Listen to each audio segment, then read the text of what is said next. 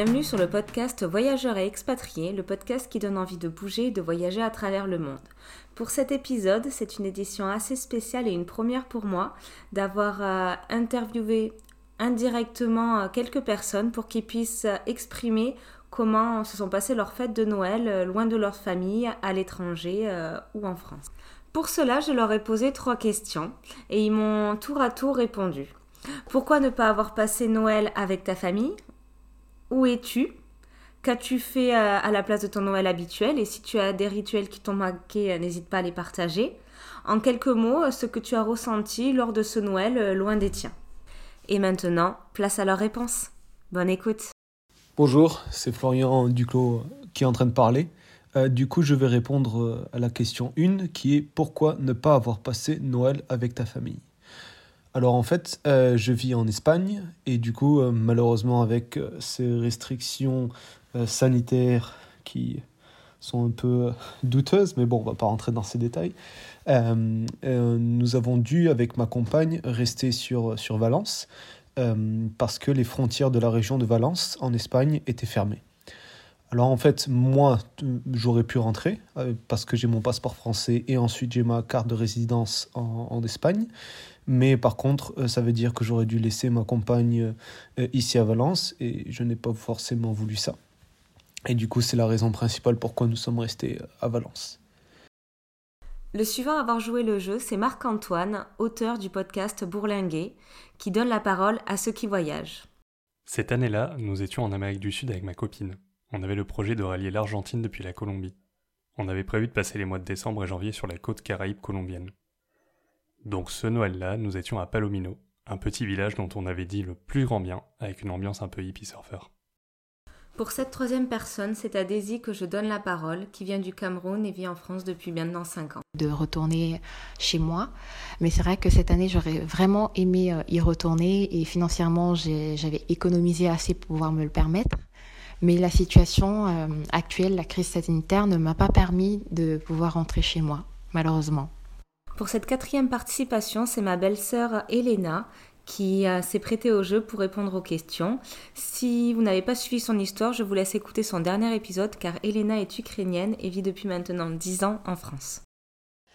J'étais pas à Noël avec ma famille euh, pour la première fois en 2012 parce que j'ai immigré en France euh, au début de l'année 2011 euh, du coup, je n'avais pas l'occasion de rentrer et euh, j'ai préféré rester en France pour les fêtes.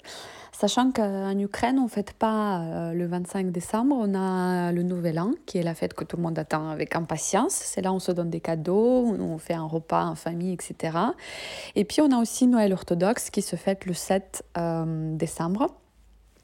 Et c'est plus une fête religieuse où on se réunit encore une fois en famille, mais on ne fait pas trop la fête.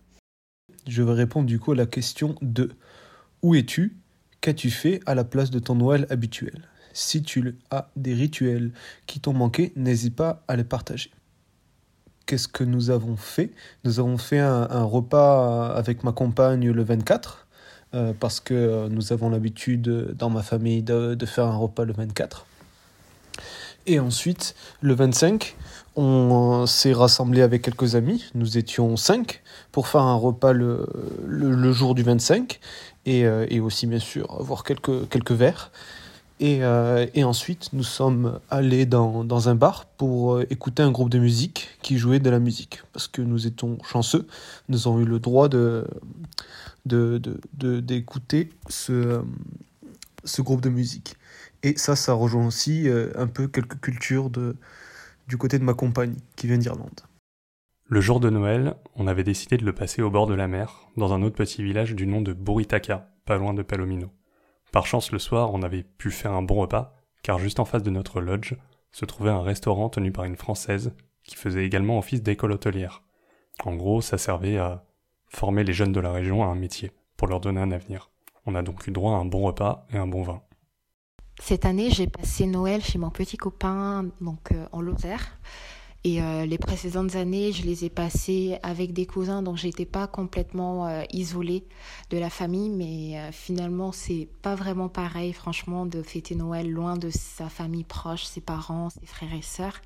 Donc ils m'ont énormément manqué malgré le fait que j'étais bien entourée. Ce qui me manque le plus chez moi, c'est bah, de faire le repas avec ma maman le 24. pendant toute la journée, on prépare toutes sortes de repas. Euh, ensuite, on va à la messe, on revient, on invite, euh, du coup, on reçoit tous nos amis à la maison, euh, les amis des parents, les frères et sœurs. Donc, on fait comme une grande fête. Et le 25 au matin, on met nos plus beaux vêtements, qu'on appelle chez nous les vêtements de Noël. Donc chacun se met sur le 31 et c'est reparti encore pour un marathon, de bouffe. Et euh, c'est vrai que le fait, enfin, mon quartier me manque, euh, c'est tout, toute la chaleur de mon pays en fait qui me manque. Du coup, la France est devenue mon euh, pays adoptif. J'y vis depuis 2012 et je fête les fêtes de la fin d'année en France, à quelques exceptions.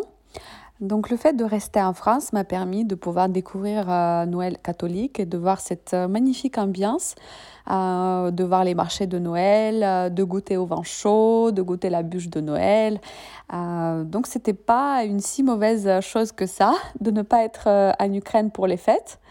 En tout cas, j'aime autant Noël catholique que Nouvel An et Noël, orthodoxe.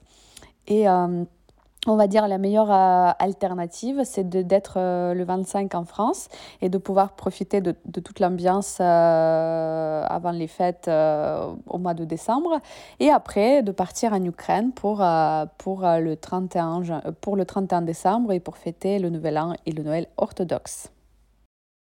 C'est encore Florian Duclos qui parle, du coup je vais répondre à la question 3. En quelques mots, ce que tu as ressenti lors de ce Noël loin des tiens. Mais bien sûr, euh, premièrement, un peu de, déception, parce que bien sûr, ben, à cause de ces restrictions sanitaires, nous n'avons pas eu la liberté de rentrer chez nous. Euh, ou alors que de laisser des, gens derrière nous, comme ce qui était de, mon côté. Euh, du coup, bien sûr, déception. Mais, euh, mais bon, on a essayé de le garder positif et du coup, on s'est mis en tête bien avant Noël qu'on ne, rentrerait, ne rentrerait pas chez nous. Et du coup, nous avons bien organisé notre Noël et nous avons pu partager un bon Noël entre amis et, et avec ma compagne. Du coup, ça c'était le point positif, malgré que je n'étais pas en France pour partager ce Noël avec ma famille. Bien entendu, c'était particulier d'être loin des siens. Cela dit, les Colombiens adorent Noël et fêter Noël, et tout était décoré de partout. Il y avait des lumières, des stickers, comme chez nous, mais en beaucoup plus kitsch. Par contre, c'était curieux de fêter Noël avec une température avoisinant les 30 degrés et en transpirant. Ce Noël, et comme tous les précédents, je me suis sentie bien, mais en fait, euh, je me sens bien, mais parce que je suis entourée soit de la famille, soit des amis, soit de cousins mais je ressens toujours un petit manque à la fin de la journée parce que je me dis waouh, j'aurais tellement voulu, voulu leur montrer cette nouvelle culture, cette nouvelle façon de faire que je découvre donc dans la culture française. Et euh, il me manque énormément parce que ces moments-là, je suis tellement heureuse que je, à chaque fois, j'arrête pas de me dire, j'aurais tellement voulu les passer, euh, partager ce moment avec eux. Donc, euh, J'essaye de faire des FaceTime, mais à la fin de la journée, c'est pas du tout pareil. Mais au moins, ça réchauffe le cœur. Mais c'est vrai que c'est, quand même un gros vide euh, que je traîne euh, depuis ces cinq années. J'espère que l'année prochaine, je pourrai, je pourrai rentrer et fêter Noël avec eux. Ce serait vraiment génial. Euh, la toute première année, j'étais très triste de ne pas être en Ukraine pour les fêtes parce que c'est que c'est une ambiance assez spéciale et c'est vraiment la meilleure euh, période de l'année. Euh, et en plus, le fait de voir qu'ici, pour, pour, pour le Nouvel An, on fait, on fait on fait juste une fête entre amis, alors que chez nous, pour le Nouvel An, on fait euh, un maxi repas en famille, euh, et après, on va quand même faire la fête avec les amis, mais d'abord, on est en famille, et il y a toutes, euh, toutes sortes de, de rituels, d'émissions à la télé, de films qui passent. donc tout ça, ça m'avait beaucoup manqué au début. Et, euh, et, même cette année, ça m'avait beaucoup manqué euh, parce que j'étais un petit peu nostalgique de cette période. Euh, puis même, ça, ça a un goût d'enfance. Mais, mais on va dire qu'à force, on s'y habitue et puis on trouve de bonnes choses dans, ce, dans ce nouveau pays adoptif. Et je pense que c'est quand même intéressant de pouvoir fêter ce genre de fête dans de divers endroits. Et j'aimerais pouvoir un jour partir, par exemple, à New York ou, ou en Laponie pour, pour voir l'ambiance de Noël là-bas. En tout cas, oui, la toute première année, j'ai été assez triste et euh, les anciennes traditions me manquaient beaucoup. J'espère que ces retours euh, d'expérience euh, vous auront plu. En tout cas, je remercie Florian, Bourlinguet, Daisy et Elena pour leur participation.